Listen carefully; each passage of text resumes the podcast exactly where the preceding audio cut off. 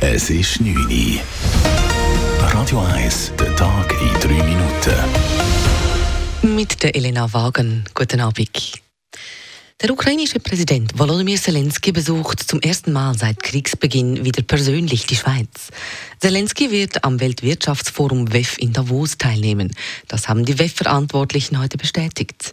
Neben Zelensky präsentiert das diesjährige WEF noch zahlreiche weitere prominente Namen, vor allem aus der Politik. Es berichtet Dave Burkhardt. Der Volodymyr Zelensky ist letztes Mal im Januar 2020 persönlich am WEF Davos gewesen, also noch vor dem Angriff von Russland auf sein Land. Seit dem Angriff ist er jeweils per Video als WEF zugeschaltet worden. Neben dem ukrainischen Präsidenten reisen noch 60 weitere Staatsoberhäupter auf Davos. Das ist nach 52 im letzten Jahr ein neuer Rekord. Angeführt wird die Liste der Staatsoberhäupter vom französischen Präsident Emmanuel Macron. Überraschend reist auch der neue libertäre Präsident von Argentinien, der Javier Milei, ins Landwassertal. Ebenfalls angekündigt sind der chinesische Premierminister Li Qiang und der US-Außenminister Anthony Blinken. Auch der israelische Präsident Isaac Herzog und der libanesische Ministerpräsident Najib Mikati planen offenbar eine Reise als diesjähriger WEF.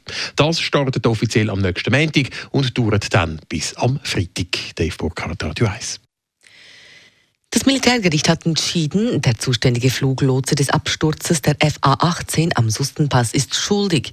Der Fluglotse ist in der Hauptverhandlung des Militärgerichts 2 zum tödlichen Flugzeugunfall des Kampfjets wegen fahrlässiger Tötung verurteilt worden. Der mitangeklagte Leader-Pilot der damaligen Kampfjet-Truppe wurde freigesprochen. 2016 zerschellte ein Kampfjet an einer Felswand beim Sustenpass. Der darin sitzende Pilot kam ums Leben. Am Anfang des Unglücks steht ein falscher Funkspruch des Fluglotsen. In Österreich ist eine Gondel in einem Skigebiet abgestürzt. Die vier Personen, die in der Gondel saßen, wurden dabei schwer verletzt, eine davon sogar lebensgefährlich. Ursache für den Absturz im Tirol dürfte nach ersten Erkenntnissen ein Baum sein, der auf das Seil der Gondel krachte. Die Gondel ist daraufhin neun Meter in die Tiefe gestürzt. Wie ein Sprecher der Bergbahnen erklärt, war die Bergung wegen unwegsamen Gelände sehr schwierig. Bei den Opfern handelt es sich um eine Familie. In Erinnerung an die verstorbene Fußballlegende Franz Beckenbauer wird die Münchner Allianz Arena in den kommenden Tagen in den Abendstunden mit dem Schriftzug Danke Franz erstrahlen. Das teilte der FC Bayern heute mit. Franz Beckenbauer, einer der größten Fußballer der Geschichte und eine der prägendsten Figuren in der Historie des FC Bayern, war am Sonntagabend verstorben. Radio 1 Wetter. Auch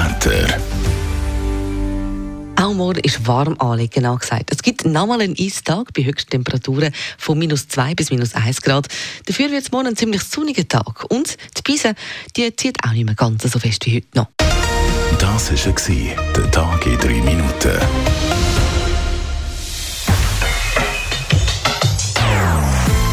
Nonstop. Das ist ein Radio 1 Podcast. Mehr Informationen auf radio1.ch.